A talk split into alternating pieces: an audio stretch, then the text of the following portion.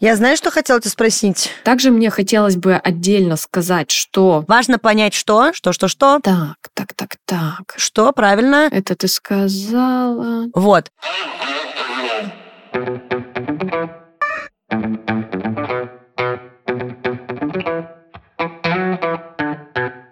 Привет, это подкаст «Раздвиньте ноги». С вами я, меня зовут Оля Крумкач, я врач-акушер-гинеколог и ведущая этого подкаста. Новый выпуск по вашим запросам, конечно же. Называется он СПКЯ – синдром поликистозных яичников. И для того, чтобы обсудить эту достаточно, на самом деле, сложную тему, и для врачей в том числе, я позвала свою подругу и коллегу Юлю Русакову.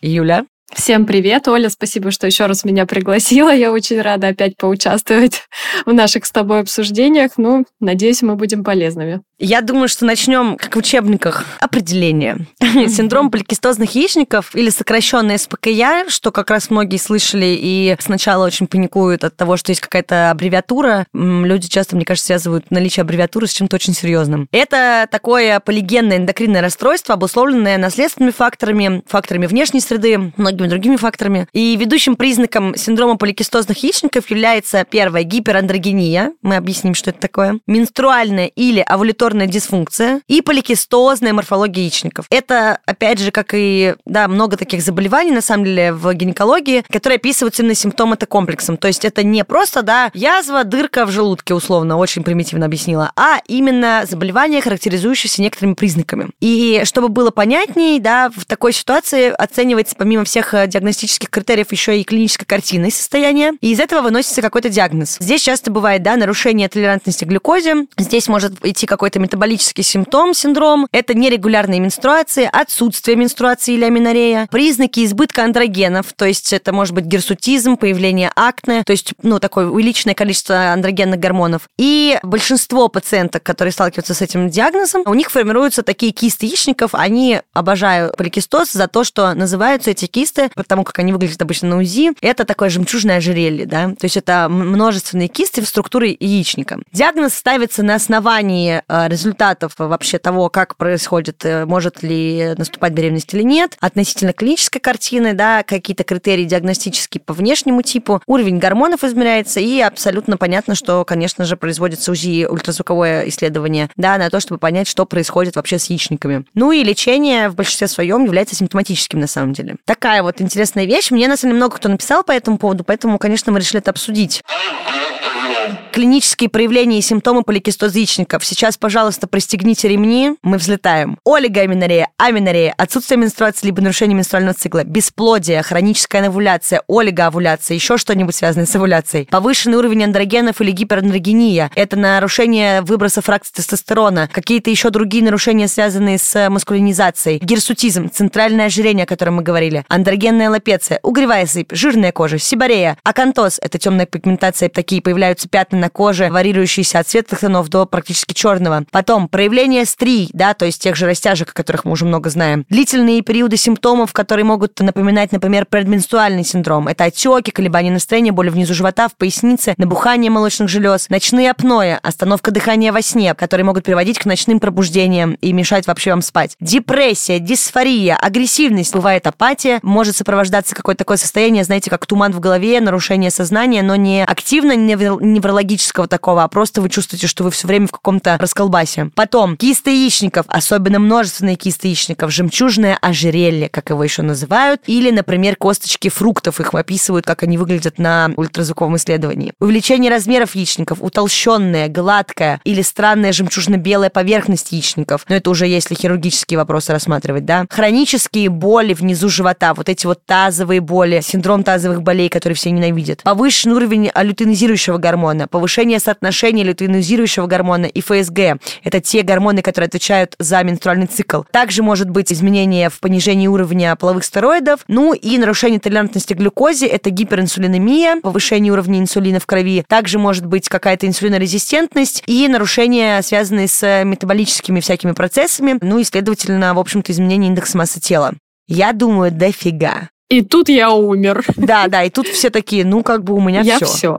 Да, то есть просто поставили галочки везде, я, я точно уже так сделала. Нервозность – это прям мой пункт. Ой, это можно сразу диагноз просто ставить. В общем, Оля вас всех жутко напугала своими перечислением всяких-всяких страшных историй. Вообще, синдром поликистозных яичников – это довольно такое распространенное эндокринное расстройство у женщин репродуктивного возраста. И по разным классификациям встречается, ну, наверное, где-то от 5-8 до даже 20%. Ну, естественно, у разных э, раст, групп населения оно может варьировать, эта распространенность. Самой последней классификацией является роттердамский критерий. Звучит очень клево, на мой взгляд. Да. И, как уже Оля сказала, что основными критериями являются олигоановуляция, то есть нарушение менструального цикла или отсутствие овуляции, гиперандрогения, да, либо она клинически проявляется, либо она биохимическая, и поликистозная морфология яичников. Ну, то есть, как э, по данным ультразвука мы видим мультифолликулярный яичник. Вообще, на самом деле, видов синдром поликистозных яичников бывает несколько. Типы бывают А, Б и С. Называются они классические, анавуляторные, овуляторные и неандрогенные. То есть, в зависимости от наличия тех или иных проявлений мы выставляем, грубо говоря, тип э, синдрома поликистозных яичников. То есть не обязательно для постановки диагноза синдрома поликистозных яичников э, должны быть соблюдены все три вот этих патологических состояния, чтобы поставить диагноз. Обычно достаточно двух критериев из трех, чтобы диагноз был выставлен. Но синдром поликистозных яичников, да, может показаться, что какая-то фигня, да, там на УЗИ что-то нашли, ну, как бы ерунда. А на самом деле, да, вот в клинической практике синдром поликистозных яичников может э, аукаться еще долго по жизни. Могут быть и нарушения обмена углеводов, да, нарушения всякого сердечно-сосудистой патологии, а также всякие гиперпластические процессы в эндометрии. Ну, наверное, я говорю очень научно, но очень хотелось бы еще остановиться на том, что э, синдром поликистозных яичников очень часто связан с нарушением психологического статуса, что очень важно. Да? Поэтому пациентам с установленным диагнозом синдром поликистозных яичников обычно рекомендуется пройти консультацию психолога.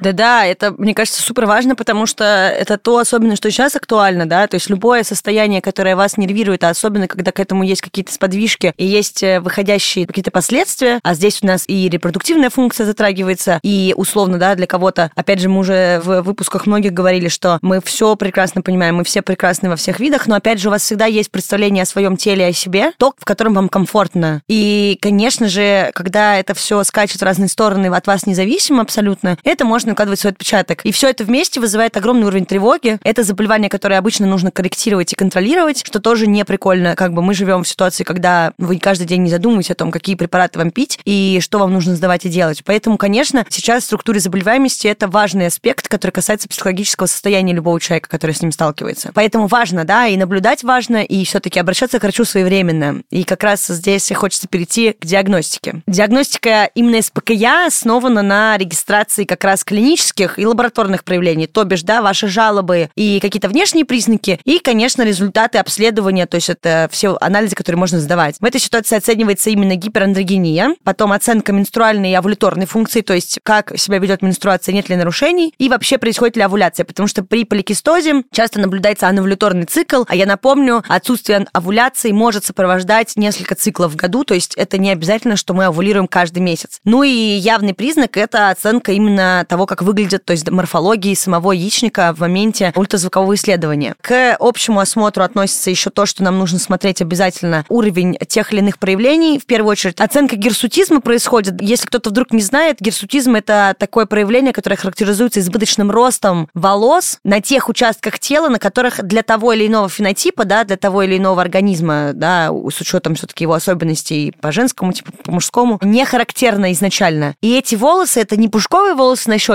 вот как у меня, например, а это такие плотные, толстые черные волосы. Ну, то есть мы сразу вспоминаем усатых бабушек, как пример, или какие-то жалобы, опять-таки, по разрастанию этих волос. Ну и чаще всего это может быть, да, и, понятно, борода, э, на груди большое количество волос, плечи, нижняя часть живота, спина. В общем, короче, там, где у вас их обычно не росло. Важно понять, что, что, что, что, что, правильно, что у многих э, в зависимости от генетической предрасположенности, да, и все-таки каких-то культурно-национальных особенностей, в принципе, разный уровень андрогенов изначально. Да, у нас у всех разный базовый уровень. Но здесь мы говорим о ситуации, когда либо после переходного возраста это ярко начало выражаться ни с того ни с сего, и у вас нет никакой такой предрасположенности, либо в какой-то момент жизни у вас поменялась с этим ситуация, и вы стали наблюдать, что что-то как-то изменилось. Помимо герсутизма, здесь, конечно же, проводится физикальное обследование, просто, в принципе, нужно осмотреть, как вы выглядите, все тело, все остальное. Обязательно измеряется индекс массы тела, всеми нами ненавистный индекс массы тела, и я сейчас не буду тут кидаться названиями ожирением или чем-то еще, но, опять же, изменение массы тела, предрасположенность к набору массы тела, наличие разрастания э, подкожной жировой клетчатки, например, да, абдоминальный уровень или какие-то фенотипические особенности. По женскому типу это чаще всего, ясное дело, бедра, условно, да, как первый признак. Это все может говорить о том, что есть нарушение толерантности к глюкозе, и есть какие-то метаболические нарушения, либо особенности обмена, и это тоже входит в симптоматику СПКЯ. Помимо этого, конечно же, мы смотрим на то, есть э, какие-то высыпания на коже тела или нет, в частности, акне. Пожалуйста, не забывайте, да, что акне, э, угревая сыпь и все остальное имеет много разных форм, и там есть и булезные формы, да, когда это осложненные какие-то ситуации, и любая закупорка пор, да, склонность к тому, чтобы кожа была более жирная или комбинированная. Это все жировой обмен, обмен метаболитов и жидкости в организме. Все связано между собой. И, конечно же, это напрямую еще связано с гормональным фоном. Поэтому это тоже входит в критерии диагностики и, в общем-то, рассматриваются внутри диагностики СПКЯ. Есть еще подпункт по поводу аллопеции. Здесь мы не будем уходить вокруг да около, но такие случаи тоже бывают. И, опять же, да, все вместе, то, что мы перечислили в сочетании с дисфункцией, связанной с менструальным циклом, а также какими-то нарушениями с овуляцией, все может говорить о том, что, ну, может быть, еще и морфологически подтверждено заболевание СПКЯ. На самом деле, просто хочется отдельно, да, все-таки проговорить. Юлия, я думаю, что мы час будем перечислять все симптомы, которые существуют. Мне хотелось остановиться, что есть физикальный осмотр, да, что мы оцениваем. Я так понимаю, даже окружность живота же оценивается в структуре как раз-таки инсулинорезистентности и изменения индекса массы тела. Да,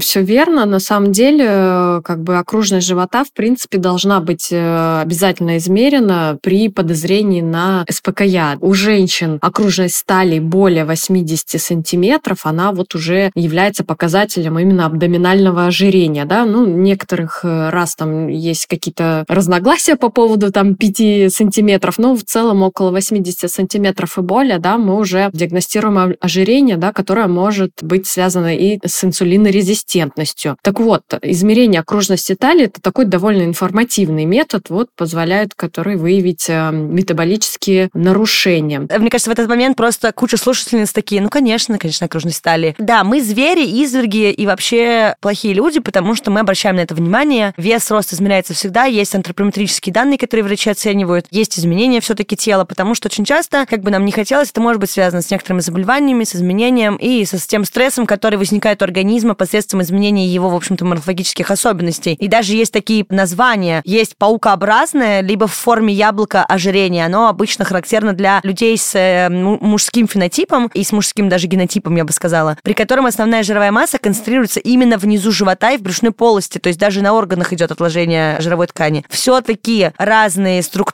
именно гормональные и вообще то, как заточен организм, они очень разные между мужским и женским. И поэтому, конечно, когда идет в какую-то сторону противоречия, это тоже для врачей является таким как бы красным флажком, я бы так это назвала. Также хотелось бы немного сказать про подростков, да, потому что очень часто подростков все-таки э, выявляется нерегулярный менструальный цикл, да, и как заподозрить СПКЯ у подростка, здесь не обязательно наличие трех критериев, про которые мы говорили, да, гиперандрогения, нерегулярный цикл, анавуляция и мультифолликулярный яичник. В ситуации с подростками, да, здесь оценивается только два маркера. Клиническая гиперандрогения, то есть э, герсутизм, да, вот это волосинение по мужскому типу, либо акне и аллопеция, а также нерегулярный менструальный цикл. То есть ультразвуковой критерий конкретно мультифолликулярных яичников здесь уже не используется, поскольку у подростков приблизительно, наверное, где-то в течение первых э, трех лет после менархи, да, то есть после первой менструации, очень часто на УЗИ выявляются поликистозные яичники, поэтому как бы этот критерий вообще не используется. Что хотелось бы сказать про ультразвуковые критерии, то есть чтобы вам поставили диагноз мультифолликулярный яичник по УЗИ при трансвагинальном исследовании должно быть больше 20 фолликулов. Размер там от 2 до 9 миллиметров или увеличен должен быть яичник. Ну да, тут важен размер, конечно. Да, более 10 кубических сантиметров. И только тогда мы можем уже ставить такое заключение после ультразвукового исследования. Но при этом также не должно быть желтого тела, кисты или доминантных фолликулов, иначе тогда неверно будет рассчитан объем яичника. Ну, вот что к физикальным методам исследования относится. Я еще хочу сказать по поводу диагностики именно у девочек-подростков, имея, во-первых, опыт работы в этой сфере, во-вторых, это все-таки отдельная штука, потому что я опять же таки повторяю, да, в очередной раз, девочки, да, до 18 лет тоже должны ходить к гинекологу, а, у них тоже существуют э, те же самые заболевания, что у взрослых женщин, и, например, что касаемо СПКЯ, э, есть отдельные критерии, и здесь э, будет, ну, как бы важно наличие двух и следующих условий. Первое, патологические маточные кровотечения, это те самые аномальные маточные кровотечения, которые возникают у, скажем так, у детей, потому что они дети, ну, не только вот в период становления после первой менструации, а даже и потом. Плюс это признаки гиперандрогенизма, о которых мы уже сказали, и там может быть что угодно, да, даже тяжелые формы таких проявлений. И часто здесь смотрят еще тест, обязательно проводится на функцию надпочечников, потому что, ну, все-таки у подростков детей там есть свои критерии диагностики по поводу многих заболеваний, и здесь на это обращается внимание. Ну и, конечно же, лечится это точно так же, как и у взрослых частично, потому что, на самом деле, нет такой большой какой-то разницы, и механизм-то в любом случае один и тот же. Поэтому в случае, если вы хотите как-то все-таки защитить себя от отложенных последствий, осложнений, и вообще, в принципе, вопрос того, что происходит в жизни ребенка, в жизни девочки, у которой, да, есть менструация и беда, и, э, да, там, я не знаю, у нее растут усы или что-то еще, требует, конечно, внимания не только родителей и самого ребенка, но и обязательно врача, который поможет вам как-то с этим справиться, и, возможно, даже, как это часто бывает у детей, у подростков, может быть, э, синдром поликистоза яичников будет еще сопряжен с какими-то другими эндокринными нарушениями. Такое тоже часто случается. Поэтому надо иметь в голове все-таки, да, момент о том, что нет такого, что если считается в вашей голове, что это взрослое заболевание, да, оно тоже существует и у детей. Поэтому, пожалуйста, не брезгуйте обращаться к специалистам.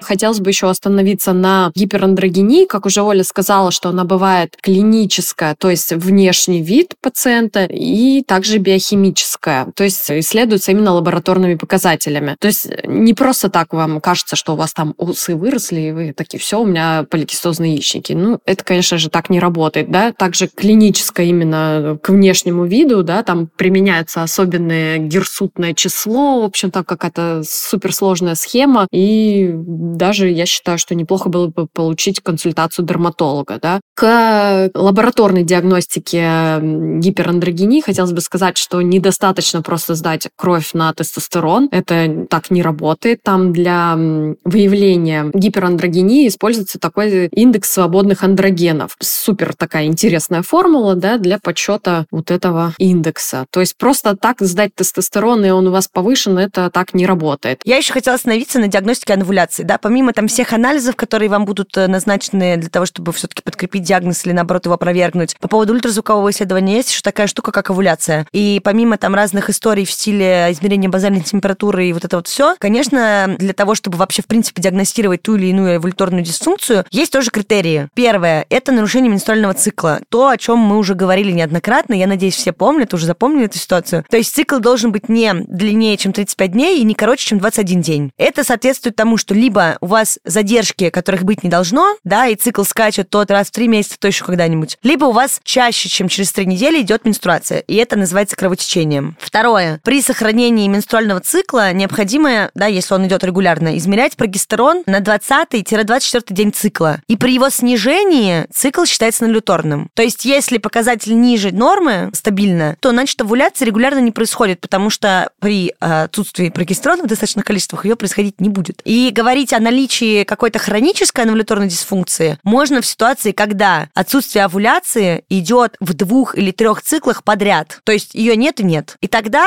стоит об этом, конечно, задуматься, поразбираться и понаблюдать. Мы сейчас будем говорить еще про дифференциальную диагностику. Юля уже нам рассказала, да, про разницу ультразвуковой картинки с мультифолликулярным яичником. Я просто хочу тут э, немножко остановиться. Я сама была в ситуации, когда я сходила на УЗИ, сходила на УЗИ раз, сходила на УЗИ два, овуляции там и в помине не было. Я поставила приблизительно себе все диагнозы мира. И потом моя врач мне говорит, Оля, ну, э, там есть одна такая помарка, что ты делала УЗИ вот сегодня и полгода назад. А критерием диагностики считается три подряд цикла. То есть надо было ходить каждый месяц. Я такая, ну, конечно, пытаетесь меня успокоить, спасибо, не надо. Пойду дальше расстраиваться, что у меня мультифолликулярный яичник. Мы в этот момент учились в ординатуре. Юля прекрасно знает всю белку от А до Я, как и мы с этим боролись. И уже и потом перестали бороться, потому что я была уже готова поставить крест на всех, всех своих репродуктивных потенциалах. Ну, как сказать, боролись. Белка до сих пор не проходит, поэтому...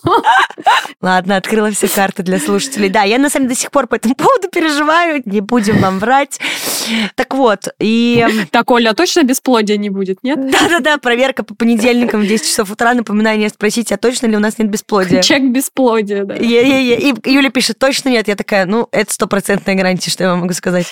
В общем, короче, у меня начались боли в животе, всякая фигня, и я как бы не поняла, что происходит, потому что у меня, типа, супер идеальный цикл, все замечательно. Ну, и, наверное, меня-то больше беспокоила другая сторона вопроса, это боли в животе во время менструации. Но, сходив на УЗИ, мне сказали, ну, все, как бы, алибидерче, там поликистоз. Тогда я сходила просто к какому-то врачу, не знаю куда, почему я не пошла сразу куда-то в нормальное место, либо к своим коллегам, я не понимаю, но не суть важно. Потом я уже в истерике, как вы понимаете, прихожу к своему врачу, я говорю, все, это конец. То есть у меня все плохо уже на том моменте, когда просто необходимо, в принципе, что-то делать, ну, понимаете. Она говорит, давай сделаем УЗИ. Мы сделали УЗИ, она говорит, Оля, ну, слушай, ну да, есть мультифолликулярность, но больше, кроме мультифолликулярности, нет ничего. Поэтому нужно понаблюдать. Опять же, вспоминаем критерии. Нет, мультифоли... это бесплодие. Да, ну я уже пошла, конечно, мы там уже похоронили всех моих нерожденных детей, все мои несчастные яйцеклетки, которых нет уже и никогда не будет, потому что они уже превращаются в кисты потихоньку, как вы понимаете. В итоге вопрос в любом случае решается, да, и при мультифолликулярном яичнике тоже есть критерии диагностики именно такого состояния, и, соответственно, какие-то варианты даже не то что лечения, а коррекции. И я даже прошла эти методы коррекции, но я так и не могу заставить себя сходить сдать э, анализ на антимюллеров гормон, чтобы понять вообще, что у меня там происходит с э, возможностью как раз-таки бесплодия или нет. Но... Э, спойлер, АМГ не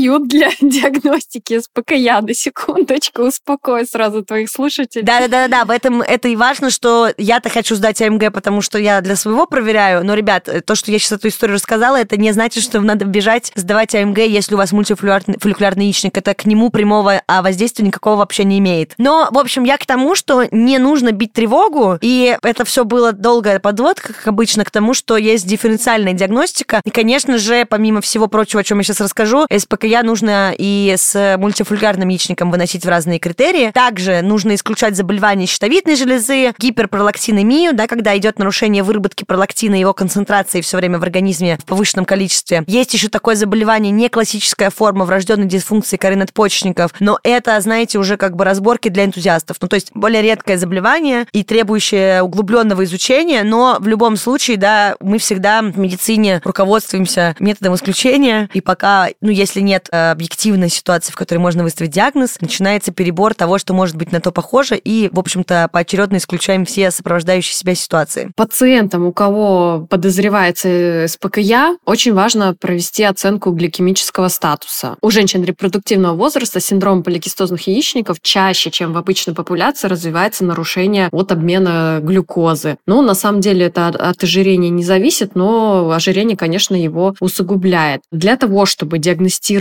нарушение толерантности к глюкозе, да, и нарушение вообще обмена углеводов, используется для этого оценка уровня глюкозы в крови, то есть обычный анализ, просто натощак сдается глюкоза, и проводится пероральный глюкозотолерантный тест. Еще сдается уровень гликированного гемоглобина. Значит, глюкозотолерантный тест – это такая штука, когда кровь сдается по трем точкам, то есть сначала берется кровь натощак, потом дальше вы выпиваете стаканчик сладенькой вкусненькой жидкости, в которой добавляется 75 грамм глюкозы, и кровь берется уже через час и через два после приема такой жидкости.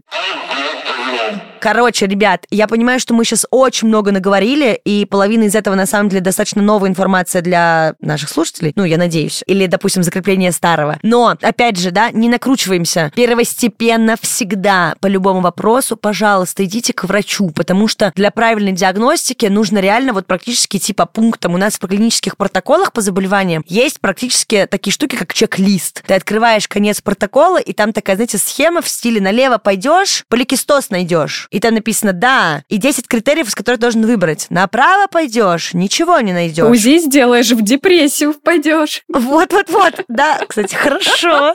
Мы вошли в этот кураж. Хорош, хорош. И мы именно так это на самом деле диагностируем. Поэтому не нужно сидеть и э, гадать э, на самодиагностике в Гугле, а все-таки стоит разделить свои переживания со специалистом. Про лечение. Что хочется сказать сразу? Лечение, оно основано на конкретных жалобах каждой пациентки. То есть у нас такой супер персонализированный подход. То есть если пациентку беспокоит бесплодие, то это будет один путь лечения, что если пациентку беспокоит нарушение менструального цикла, либо гиперандрогения, пути терапии будут абсолютно разные. Но первой линией терапии, естественно, является модификация образа жизни, включающая в себя физические упражнения, рационализация питания, в общем, достижение нормальной массы эти тела. вот все неубедительные да, да, да. рекомендации врачей. И в целом, э, даже когда я вела пациентов э, с синдромом поликистозных яичников в поликлинике, когда вела прием, я обязательно консультировалась с эндокринологом, и первое, что эндокринолог говорил, это физнагрузки и диета. То есть, да, сразу отправлял пациентку там как бы домой для, в общем, нормализации образа жизни. То есть э, не всегда, как всем кажется, в первую очередь всем пихают комбинированные оральные контрацептивы. Да? Все вот на самом деле этого очень боятся, но первая линия терапии немного другая. Не-не-не-не, не нужно на это так обращать внимание, я тоже согласна, потому что у нас как бы даже обычно пациентки не хотят говорить о том, какие есть варианты путей развития по лечению, потому что все таки ну сейчас, короче, эти же врачи, они же, ну, злые люди, невоспитанные, они меня назвали жирной, а потом еще гормоны впихнули. Нет, пожалуйста, ребят, во-первых, никто никого не называет жирными, и это правда взаимосвязанные вещи, да, с тем, как работает организм и как он перерабатывает разные поступающие в нас микроэлементы и вообще энергии в их разном виде, да, в, в липидном, не в липидном, в любом. И, конечно,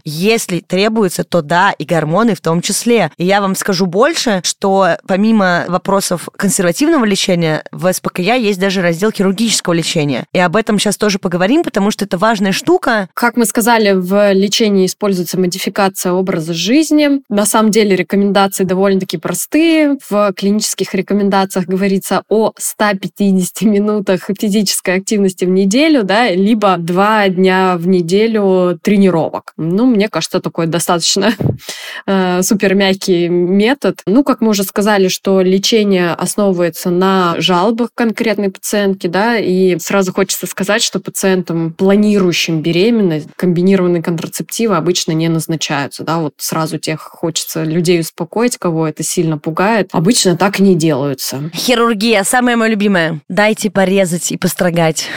А, лапароскопия. На самом деле хирургический метод лечения используется только для пациентов, которые планируют забеременеть, и когда медикаментозным путем, да, консервативными методиками беременность не получается, это, грубо говоря, как, ну, не сказала бы терапия отчаяния, но не используется в первую очередь. И то есть, если пациент не планирует беременность, то лапароскопия не рекомендуется. Ну, это правда. Лишний раз тоже никто не полезет. Пожалуйста, имейте это в виду. Для нас операция это, конечно, здорово и классно, но нет. Здесь, правда, нечего углубляться, мне кажется. Есть важный такой комментарий по поводу того, что у 50% пациенток после лапароскопии требуется индукция овуляции в любом случае, да, и что еще хотелось бы сказать, да, что в период после операционной реабилитации необходимо ограничение физических нагрузок, и опять-таки, да, про какие-то профилактические ситуации, в том числе запоров, э, разных каких-то метаболических историй. При эффективном хирургическом лечении СПКЯ, наступление беременности, то, о чем сейчас пойдет дальше разговор, возможно уже в течение трех месяцев после операции. Хотя это уровень достоверности Б типа, то есть не вау, но это значит, что это и правда клинически доказано. По поводу профилактики, ну, что сказать, учитывая отдаленные какие-то связь, да, с сердечно-сосудистыми рисками, пациентки с СПКЯ, конечно, должны находиться на динамическом наблюдении, на самом деле, в течение всей жизни, потому что это все сопряженные штуки с другими системами организма. И все еще рекомендуется соблюдать классный образ жизни. Я знаю, что всех это бесит, меня очень бесит, когда врачи говорят, ну, пожалуйста, спите, ешьте, сохраняйте work-life balance, типа, не знаю, средиземноморская диета, 8-часовой э, сон, 40-часовая рабочая неделя, отдых, прекрасное времяпрепровождение. Ты такой думаешь, а, и вот это, и, пожалуйста, исключите из своей жизни стресс. И ты такой, сейчас, секунду, и такой нажимаешь на часах, исключить стресс. И стресс исключился, да, исключен.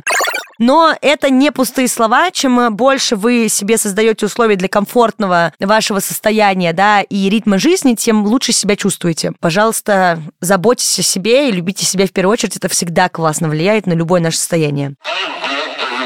Ребят, ну а теперь мы подошли к самой страшной э, теме этого выпуска. Ну, по мнению, так сказать, э, меня. Авторитетное мнение этого подкаста.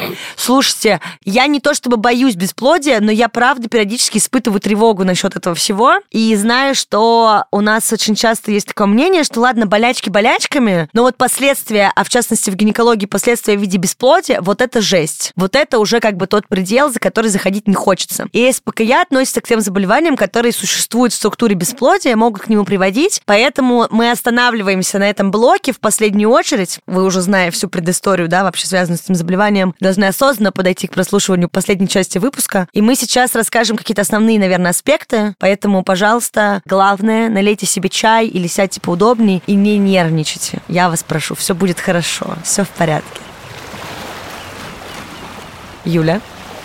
Ну, на самом деле, репродуктивные технологии пациентов с СПКЯ действительно используются, но это не первая линия, так скажем, борьбы с бесплодием. Для начала, да, используют, естественно, модификацию образа жизни, да, и всякие вот эти вот штуки, про которые уже мы много всего сказали. Используется хирургическое лечение и стимуляция овуляции. Если эти все варианты были неэффективными, либо если есть какие-то другие факторы бесплодия, тогда уже рекомендуется рекомендуется применять вспомогательные репродуктивные технологии. Я тут хочу остановиться на моменте про то, что я прекрасно знаю, что очень интересная тема, связанная с э, вспомогательными репродуктивными технологиями, с стимуляцией овуляции, с протоколами, с бесплодием. Э, не торопимся. У нас, для тех, кто, не знаю, не слушал, не видел, не смотрел, у нас есть в четвертом сезоне выпуски, э, которые, да, связаны с бесплодием и с какими-то вообще технологиями ВРТ. Поэтому мы здесь не останавливаемся подробно. Для этого у нас будут отдельные выпуски. Пожалуйста, даже, возможно, для закрепления материала материала потом послушайте, чтобы у вас была полная картинка, чего вообще про что происходит и как формируется. Мне кажется, что вообще в принципе, да, опускать руки и расстраиваться при постановке любого диагноза, который может случиться в жизни, не стоит, в том числе, когда это связано с репродуктивной функцией, вообще неважно с чем на самом деле. И есть, конечно, пути развития событий. Всегда можно найти какие-то варианты лечения, диагностики и всего остального. Пожалуйста, сильно не переживайте. Разработаны уже штуки даже вплоть до того, как готовиться к беременности в такой ситуации. Поэтому все решаемо. Важно правильно поставить диагноз, правильно рассчитать риски и не риски, назначить лечение и наблюдать те вводные, которые имеются, существуют. Я думаю, что мы разобрали все, что надо было разобрать. Мы поговорили о том, что такое синдром поликистозных яичников, мы проговорили про диагностику, мы поговорили про клинические факторы, про симптоматику, дальше обсудили возможный план лечения, да, что существует и не существует, отложенные события, ну и как-то все-таки внутри тоже успели обсудить и про девочек-подростков, и про то, что вообще происходит, и как это все связано. Я надеюсь, выпуск был полезным, закрыл те вопросы, которые задавали нам в чат-бот, и закрыл те вопросы, которые, возможно, у вас были, просто вы еще их не написали мне ни разу. Да, мне кажется, мы довольно много таки сказали, и на самом деле выпуск, мне кажется, получился довольно информативный, поэтому всем желаем регулярных менструаций и наступления беременности. Да, и отсутствие тревоги за то, что в вашем организме что-то разрастается чуть больше, чем это необходимо. Юля, спасибо большое, что ты согласилась обсудить эту тему, что мы сделали этот выпуск наконец-то. Спасибо большое, что пришла в гости. Спасибо тебе за приглашение приглашение. К выпуску, конечно, пришлось немного поготовиться, перечитать все рекомендации, но такой драйв всегда необходим. Но да. это того стоило.